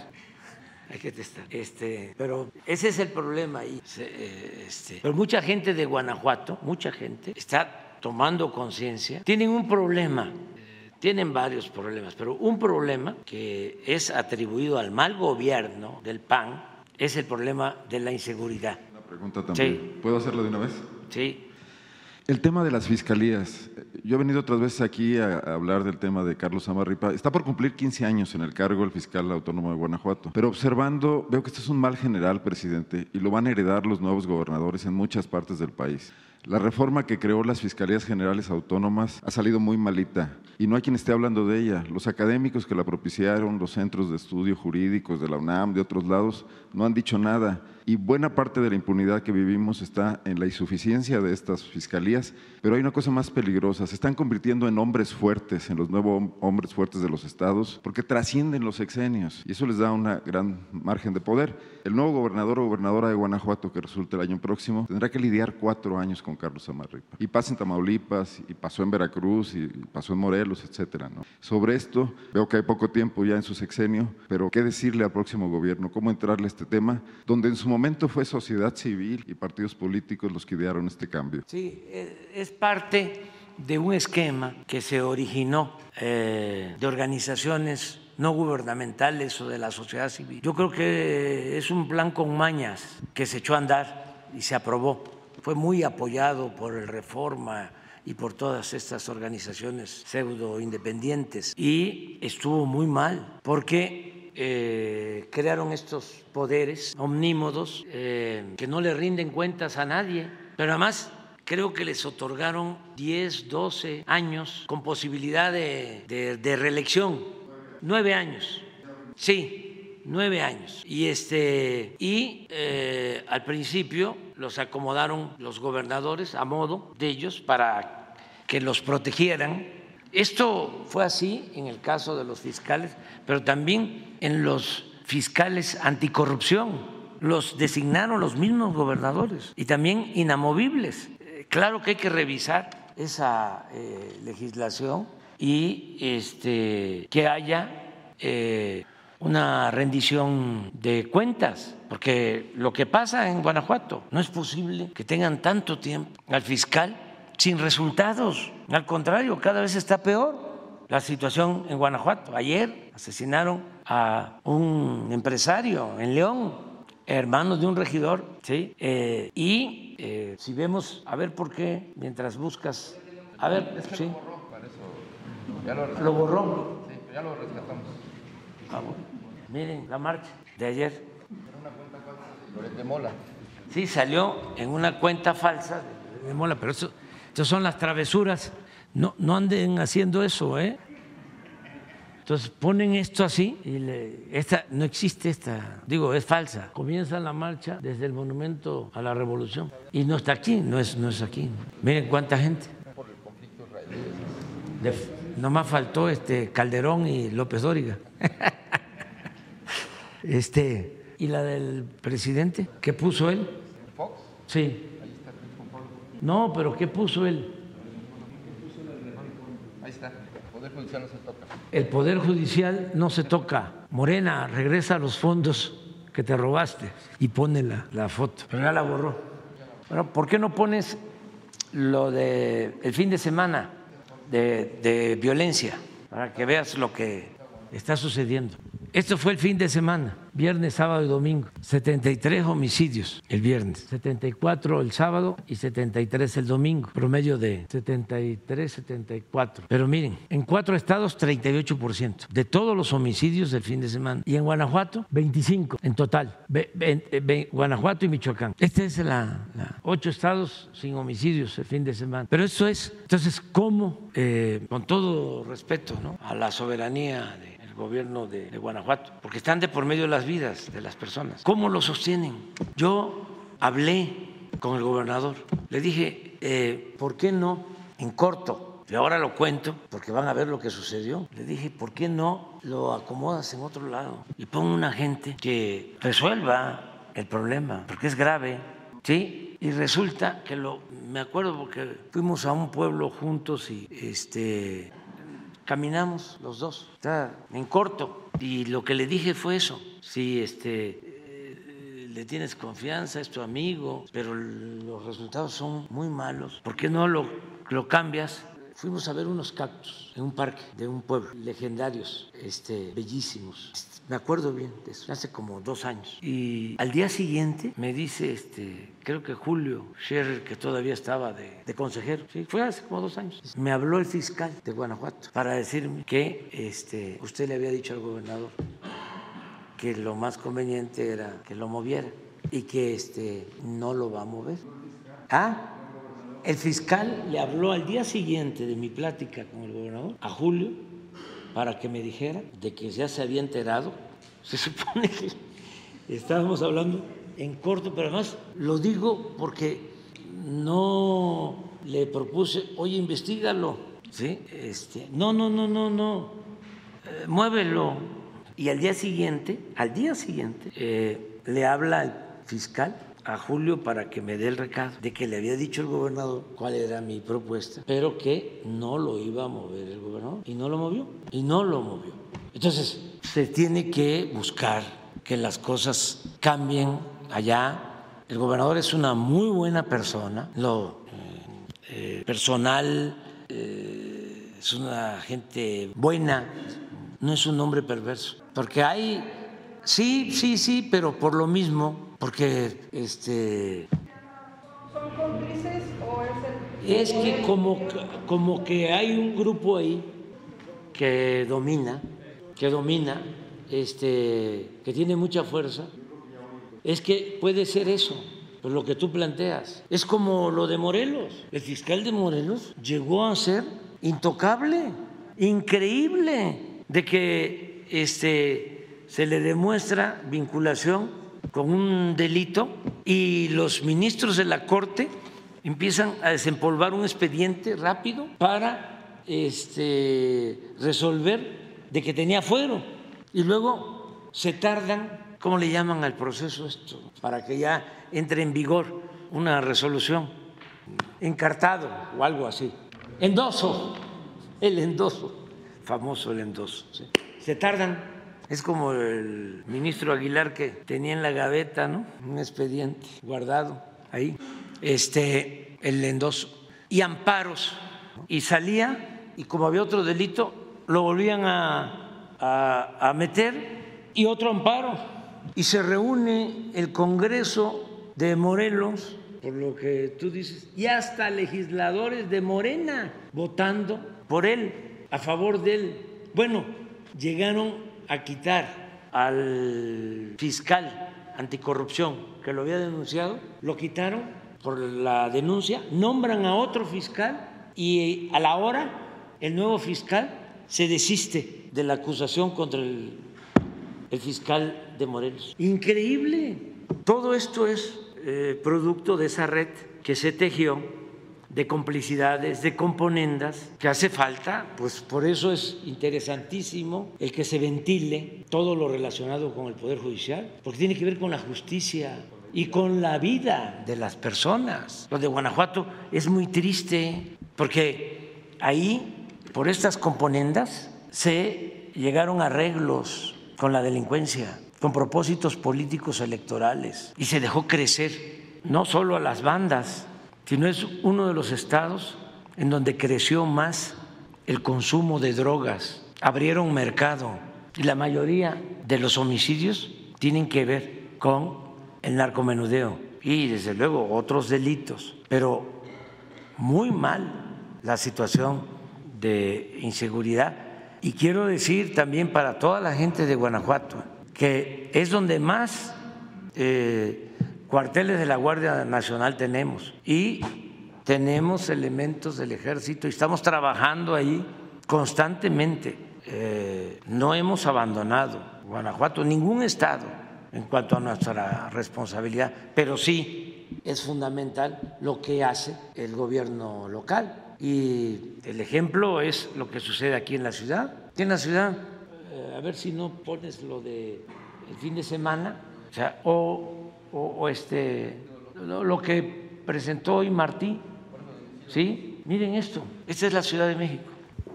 El promedio, dos homicidios diarios, un poco menos. Es una ciudad segura, no les va a gustar a nuestros adversarios, pero cuando yo llegué al gobierno hace más de 20 años, en el 2000, eran tres homicidios y los bajamos a dos. A ver si no tienes toda la, la serie. ¿Sí? El, trámite de la Suprema Corte es engrose. El engrose, eso, el engrose. ¿Qué dijimos? Encarte. No, es engrose, engrose. Sí, ya vamos a ir aprendiendo todos. Este, eh, ¿No tenemos toda la serie? 18 o más. ¿Esa de cuándo es? Esa es de 2018 al 22. Pero este es delito No, pero antes, desde el 2000 si se puede. Pero bueno, esta también. Tienes de los 80. Sí. Ahorita ya. Bueno, sí. De 97, 96. Mire, este, este, es, este es el último gobierno del, del PRI 96-97, aquí en la ciudad. Espinosa, Villarreal, en homicidio. Tres. Y aquí están dos. Yo entré aquí. Aquí está. Dos. Aquí ya le tocó Encinas, el final, y bajó a menos de dos. Aquí saben qué decían de que la ciudad era lo más inseguro, o sea, toda esta parte. Le hablaban este, amigas de Sinaloa, de Monterrey, de cualquier parte ¿no? del país, amigas de aquí, de la ciudad. Pero qué barbaridad, cómo vives en la ciudad de México. Y afortunadamente las cosas cambiaron.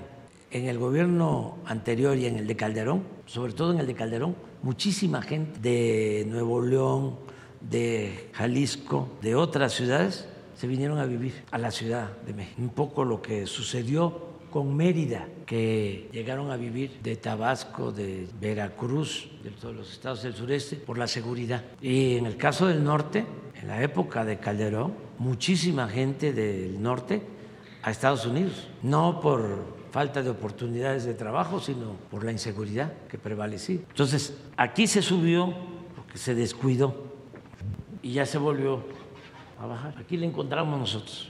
Entonces, sí, eh, tienes razón, este, hay algo en cuanto a que eh, se convirtieron en gentes muy poderosas y sometieron a otros poderes. Además, fueron tejiendo una red de componendas, de complicidades y un poder total. Imagínense a qué nivel eh, llegan cuando tienen a todo el poder judicial a su disposición. O en este caso, ¿no? De que este, el fiscal tiene no sé cuántos años ahí. Ojalá y sirva esta reflexión, que no se este, entienda ¿no? que es en contra del gobierno de, Guanajuato. No, no, no, no, no. Mi, opinión eh, es que si no es, es una buena persona. Pero Monsi decía yo también soy buena persona, decía. Si mi vecino me pide azúcar, este, se la doy. Pero eso eh, pues no me da el derecho a gobernar o a ocuparme de otras tareas. No solo es ser buena gente, es que la política es un oficio. Estábamos viendo que la política eh, no tiene que ver con el odio. No es político el que odia. Por eso es un oficio la política. Que, eh, si son pleitos irreconciliables en lo personal, pues este, eso no tiene que ver con la política. La política es luchar por causas superiores, es el pueblo, es la nación. Y por eso bien vale la pena un perdón, una reconciliación, un acuerdo. Esa es la labor del político. La política se inventó para evitar la guerra. Entonces, cuando hay una gente, nos pasa en el gobierno, se pelean y afectan el buen desempeño de la administración pública porque tienen rivalidades o hay celos o hay sentimientos y entonces ya se dedican nada más a sus asuntos y olvidan del interés general. Ven el árbol pero no ven el bosque o no ven la selva. Entonces esta reflexión no es en contra de nadie, es decir, a ver, vamos, este, a resolver estas, estas cosas. Estoy contento también porque fueron buenos los resultados en Argentina. Estoy muy contento. Creo que hay una persona allá en Roma que también está contenta. bueno, pero ya no puedo decir más. Ya vámonos a desayunar, ¿no? Ya, ya. Ya hablamos bastante. Este.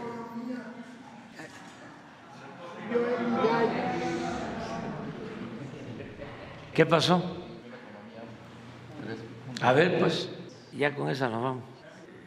Va bien la economía del país, sigue creciendo. Y sí vamos a inaugurar el tramo de Palenque a Cancún el 15. Ah, sí, a usted le pregunto. ¿Cómo va el puente? Sí, el 15. 15 de diciembre, este, fíjense que nos está deteniendo eh, el tendido, ¿no? Del puente 3.5. Vamos a, tirar aceite, vamos a presumir, nada más que no se enojen tanto los conservadores que van a desayunar, este, pero ya no ven la mañanera, ya no la ven. Eh, llevamos tres años creciendo más que en Estados Unidos. Está muy bien, vamos bien. Este, eh, lo de el puente de Boca del Cerro ¿Cómo va?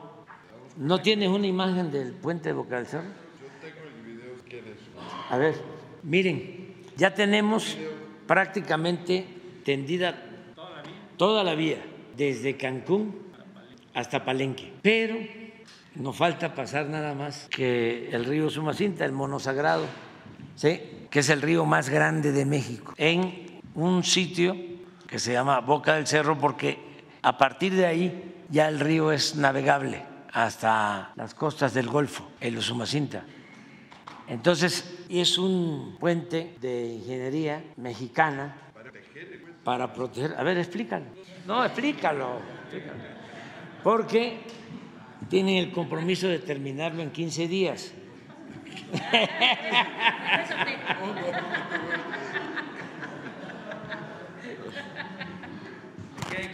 Platícale, platícales lo de los soldadores. Sí, sí. Eh, el puente Boca del Cerro tiene un diseño y fue construido con el principio de que el símbolo de un puente tan importante que fue este punto original que se ve aquí amarillo, ah, que es el puente tradicional construido en la década de 50 para el primer gran cruce del río Sumacinta en ese entonces para conectar a la, región tan importante que se empezaba a desarrollar, que era la región de Tabasco, para mantener la misma arquitectura, el símbolo, la historia, el orgullo, el orgullo de la gente de este mismo puente, porque era una, era un, representaba 70 años de, de conectividad, se está construyendo un puente a su lado, como vamos a verificar aquí, a dónde se va a instalar con esos carros, esas duvelas, que vamos aquí ya soldando una por una. Um, no, no pusiste mi video último, ¿no? Ah, perdóname. Así está, así va a quedar. Así, así va a quedar.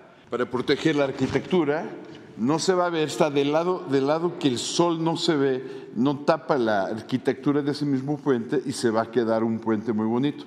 Esas novelas que vimos aquí en este ejercicio, ya vamos en la cuarta novela, lo estamos haciendo y el reto fue, y es como son las cosas, ¿no? El reto de repente con la necesidad de cumplir con la fecha del 15 de diciembre, la cantidad de soldadores certificados para poder garantizar la calidad y el procedimiento constructivo del puente, tuvimos que recurrir a todos los soldadores y el ingeniero Slim nos ayudó muchísimo trayendo algunos soldadores de su, de su plantilla 12 de su plantilla de caso para podernos rellenar con los trabajadores colaboradores más certificados del mundo ah, para construir este puente. Yo creo, ahí vamos, o sea, todos los días es un día ah, con, con, para, para, garantizarnos la, ah, la, construcción del puente. Ese video es de viernes, ¿sí? sí es de viernes, ahí se ve, antes teníamos un render, ya vamos a ver el video del cuarta novela que se está montando, ahí va, ya tenemos una que está dentro del macizo, la segunda, la tercera y vamos caminando aquí con la cuarta, ahí vamos, trabajando 24 por 7, turnos, tenemos 39 soldadores trabajando al mismo tiempo, ahí está la cuarta novela llegando a su lugar. Son 10 de cada lado y termina con una novela de cierre que la 21. Pero señor, usted se acuerda que hace 15 días empezamos, ¿no? Ahí vamos, yo creo. Con esfuerzo, no, con, con, esfuerzo de todos, ahí vamos. O sea, ahí vamos, ahí vamos, ahí vamos. Gracias por la explicación, perdona. Pues eso es lo único que nos este, tiene ahora este, ocupados, no preocupados porque ocupados. Y este, pero el 15 sí salimos. 15 de diciembre. Y General Vallejo, este, el primero de diciembre eh, volamos al aeropuerto de Tulum. Bueno, nos vemos entonces. Mexicana un día antes, un día antes. Este, vamos, les vamos a invitar al aeropuerto eh, Felipe Ángeles, este, un día antes. Este, es que va a ser a Tulum. Sí, van a estar invitados. Sí, todos vamos a ir. Sí, sí. Los que asisten ¿sí? a, a, la, a la conferencia. Sí, en un vuelo de mexicano. Sí. Gracias.